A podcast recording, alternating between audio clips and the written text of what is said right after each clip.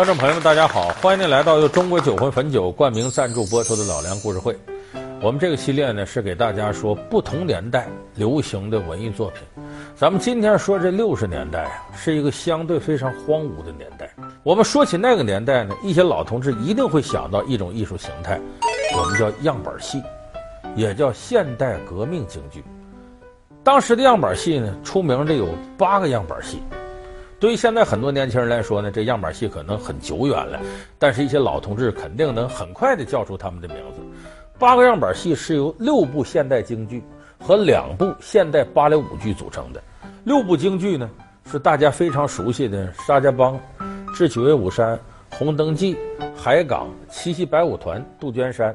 两部现代芭蕾舞剧呢，是《红色娘子军》和《白毛女》。那么今天呢，我们就给大伙说说。这八个样板戏，它达到了哪种艺术高度？又留下了哪些不为人知的故事？他们点燃了一段特殊时代的激情。他们点燃了那个时代中国妇女自强的决心。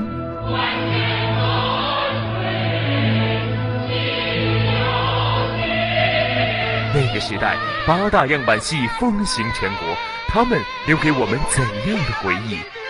经典究竟又是如何炼成的？老梁故事会为您讲述那些年的经典记忆——样板戏。为了能够看上一出这样的戏，啊，很多人呢可以说是是打破脑袋都想去看去。所以当时呢，这样板戏呢流行范围是特别广。再有一点呢，样板戏跟传统京剧不一样。咱们在座有很多年轻的朋友啊。不喜欢京戏，为啥？说这京剧没意思。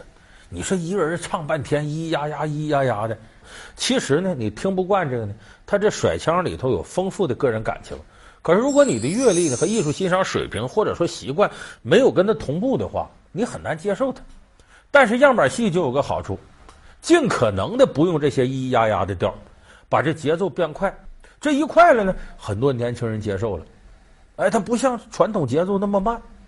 所以说，当时样板戏风靡一时，而且那个时代呢，样板戏的舞台艺术那可不是说是咱们现在说这儿的剧团那儿的剧团都能干。当时样板戏是举全国之力，政治挂帅嘛，全国各个地方的艺术精英，我说用你，马上你就来。哎，你还乐不得的，得为这个戏服务。所以当时样板戏绝不仅仅说唱腔，它的舞台设计也是美轮美奂的。你看，我们看那个芭蕾舞剧《红色娘子军》，一打那红旗。杨子军在台上跳那芭蕾舞步，向前进，向前进，战士的责任重，红的冤仇深。当时的舞台效果红红绿绿，是非常好看的。当时国际上有很多外国的艺术家在看了咱样板戏时，他并不了解我们样板戏的政治背景，他单纯从艺术角度看，说真想不到你们在那样一个年代，这种集体舞式的舞台效果有这么大的震撼力，艺术感染力非常强。你看，咱们知道第五代导演最出名的张艺谋，张艺谋拍电影在一定程度就受他年轻时候看样板戏的影响，可以说这个影响对他特别大。有的人说你有什么证据？你看那个时代，就像《红色娘子军》这个舞台和张艺谋电影里头那种气势恢宏的音乐、啊、红红绿绿的服饰啊、那个集体舞的那种波澜壮阔呀、多人场景的壮观，完全能吻合在一块儿。你咱不信，咱可以比一比。你看看这个《红色娘子军》的舞台效果，跟张艺谋拍的什么《我的父亲母亲》呐，什么英雄啊、十面埋伏，你看像不像？所以我们认可，张艺谋在那个时代受样板戏的影响非常深。所以样板戏呢，对于这个中国，受文革之后这代艺术家，他的影响来说是根深蒂固的。而且在国际上呢，也曾经给中国赢得过很大的声誉。那在中国国内民间的传唱，那就更不用说了。样板戏很多段子的传唱简直是太广了，而且有的时候这样板戏传承的变成了呢，这个地方啊，各个单位啊，一旦要开个联欢会干嘛，非有这曲目。大家可能最熟的有那么一段，我一说都知道。阿庆嫂、胡传魁、刁德一，好多这单位一开联欢会准有这段。你看那个电视连续剧《金婚》里边有那么一段吗？呃，下三线，张国立、林永健跟那沈奥军他们仨在一块儿，在这个单位的食堂里唱这段智斗。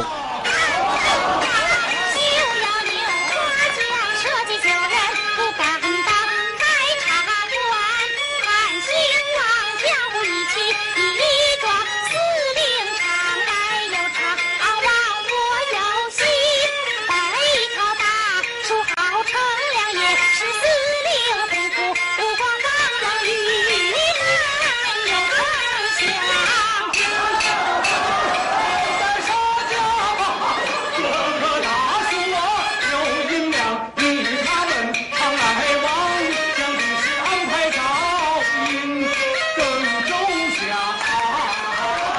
其实这个智斗留下来挺不容易，在哪儿呢？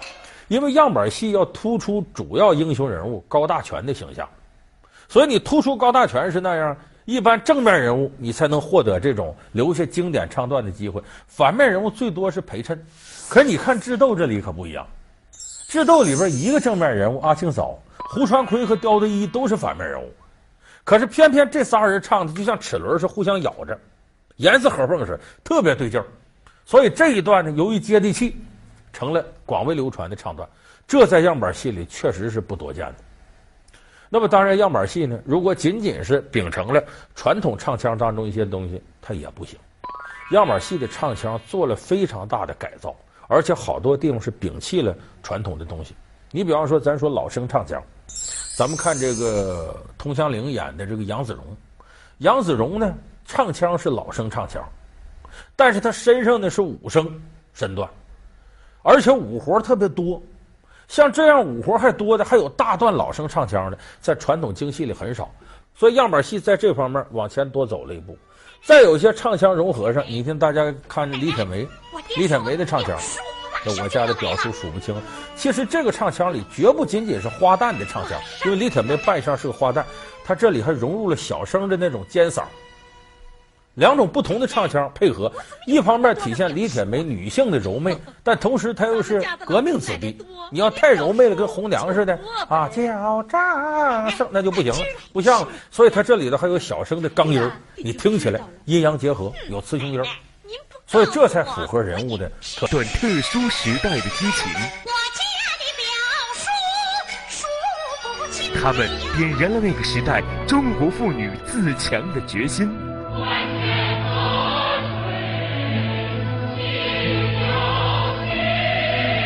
个时代，八大样板戏风行全国，他们留给我们怎样的回忆？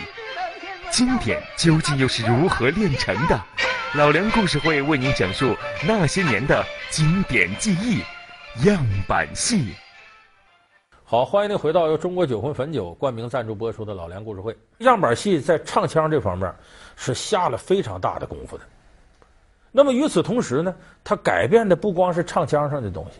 还有身段，你看那个比较典型的，咱还得说《红灯记》。《红灯记》有一段呢，就是痛说家史。这个时候呢，李铁梅有个经典的动作，噔噔噔噔噔往后退，退到床角这儿，歘又到舞台前，把灯一举一亮相，非常漂亮。这个动作呀，根本不是京剧动作。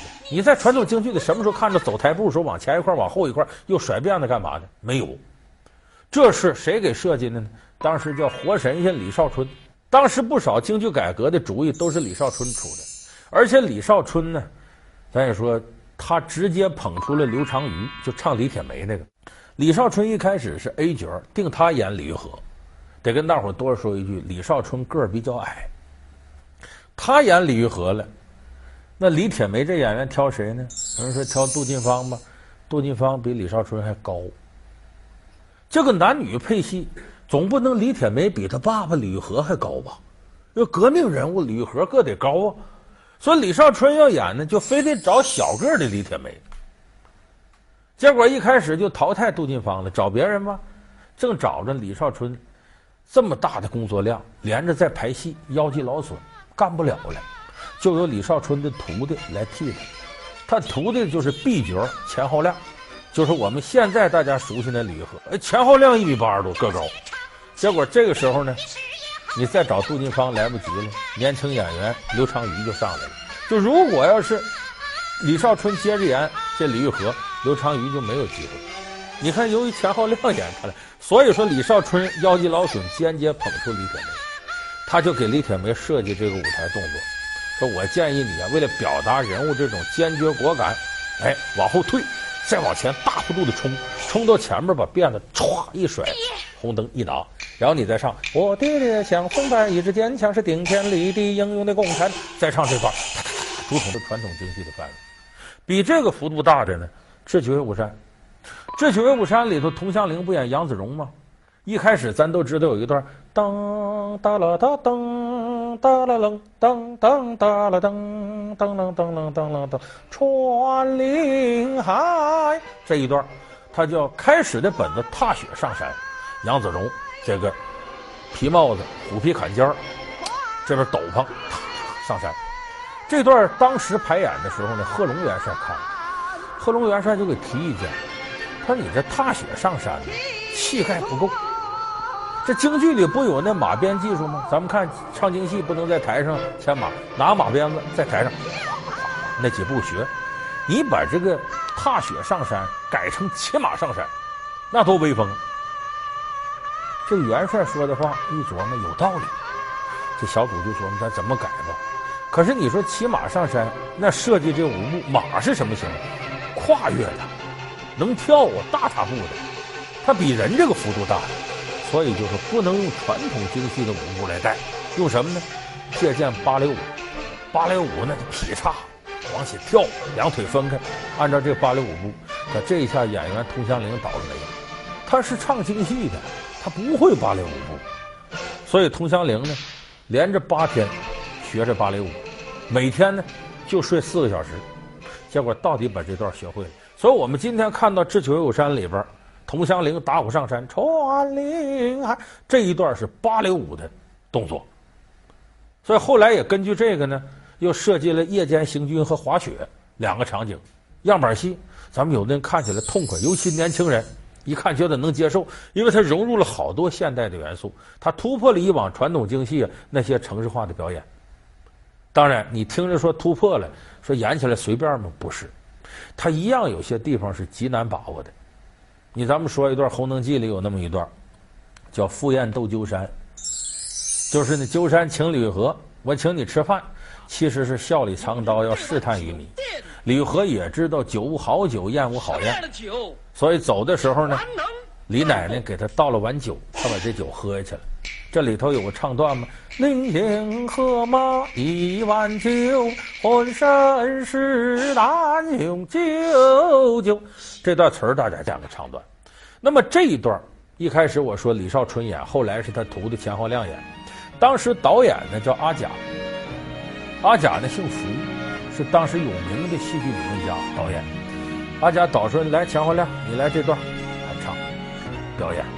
啊，鸠山设宴与我交朋，有了妈这碗酒，什么都可以垫底。”说台词，然后跟鸠山对话。这时候阿甲停停停停，不对啊，你这演的不对，你怎么那么大仇恨呢？你别忘了，你这时候不应该这么大仇恨横眉立目。就当时钱浩亮说：“那我鸠山可是敌人，日本鬼子，我跟他不得深仇大恨的，我恨他。”他：“那不对，你这时候你是地下党，你还没暴露呢，不是在监狱里头恶斗鸠山，不是那样。你那不能表示出你恨他来，不露馅了吗？”哦，乔亮：“行，那我再来一遍。”接着再来一遍，没演到一半呢，阿甲，停停停停停，不对不对不对。你这哪对？你不能对日本鬼子还这个，还这不带着笑脸干嘛呢？乔亮就糊涂了，这也不行，那也不行，我怎么演呢？他说：“我告诉你，你虽然这个时候没有暴露，你不能跟他横眉立目，但是你在骨子里头也绝不是要跟他卑躬屈膝如何。所以你的最好的演法呢，脸是笑脸，但是语气是冷的，得这样。”钱浩亮一琢磨，这也忒难了，反复的揣摩，就费了老大劲了，他才把李玉和这种劲儿在这边界这拿捏住。你说这样板戏呀，这个尺寸不好演，所以演员身上承受了很大的压力。包括谭元寿唱郭建光，就沙家浜里那个呃共产党员，他唱的时候，整个小组就要求他再高点，再高点。我们说谭派的嗓子本来就高，这地方。它相当存在着一些瑕疵，而且这个任何戏啊，一旦要普及到街头巷尾都是了，它就容易出不少笑话。当年演这个《智取威虎山》就有一个特可乐的事儿，一个县里剧团演这个《智取威虎山》，智取威虎山里头有这么一段，我一说大家都能想起来，就杨子荣上山上威虎山，哎，就说服座山雕，人家这个座山雕拔出枪来，啪一枪，打灭一盏灯，准呐，挺老远一盏灯。杨子荣呢，掏出枪，啪一枪透过去，打灭两盏灯。这座山雕一看好，能耐大，愿意要他。那么演戏这天呢，出状况了。结果后台管这拉闸这人呢，这天喝多了，他出事了。他在后台醉醺醺的，没没事我这管多长时间能出错吗？没有。人前面开始演，他在后台。一开始座山雕看我的枪法，啪，座山雕一枪，这伙计啊，歘，拉旁边那闸来，灭两盏灯。座山雕一枪灭两盏灯，你让杨子荣怎么打？没法超越了。这杨子荣在台，我这也得接着演呢，硬着头皮来吧。我看你后台怎么办？掏出枪来，这个三爷，你看，啪，他也来一枪。结果这喝多这哥们儿拉灭了两盏灯，才得想，坏了，平常拉灭一盏，我拉灭了，这可怎么办呢？说时迟那时快，杨子荣这枪响了，啪，他来不及反应，咔嚓，把后台闸都拉了。总闸拉了，咵！舞台上一片漆黑，这底下乐了。台上八大金刚还得有句词儿，好枪法。八大金刚这些一商量，得了，嘿，真准，保险丝儿都给打折了。这就是当年演这个《智取威虎山》里边的大笑话。就说当年呢，这个事儿呢，在中国大地呀，呃，很多地方都发生过。所以今天呢，我们再回顾起样板戏呢。我相信咱们电视机前很多年岁大的观众朋友，每当哼唱起样板戏某个唱段时候，你可能就会想起六七十年代自己年轻那段时光，因为很多现在的老人呢，你们的恋爱时光是在样板戏的唱戏的声音当中陪伴你们走过青春时光的。所以今天呢，我们给大家回顾一下样板戏里这些趣事儿呢，也希望您能想起自己年轻时候那点浪漫时光。他们歌颂伟大的祖国，伟大的党；他们歌颂祖国的大好河山和建设者；他们歌颂继往开来新时代。上个世纪开始传唱的歌，为什么能流行几十年，长久不衰？这些歌究竟有何魅力？每首歌背后又有哪些鲜为人知的故事呢？老梁故事会为您讲述七十年代的那些歌。好，感谢您收看这期老梁故事会。老梁故事会是由中国酒魂汾酒冠名赞助播出。我们下期节目再见。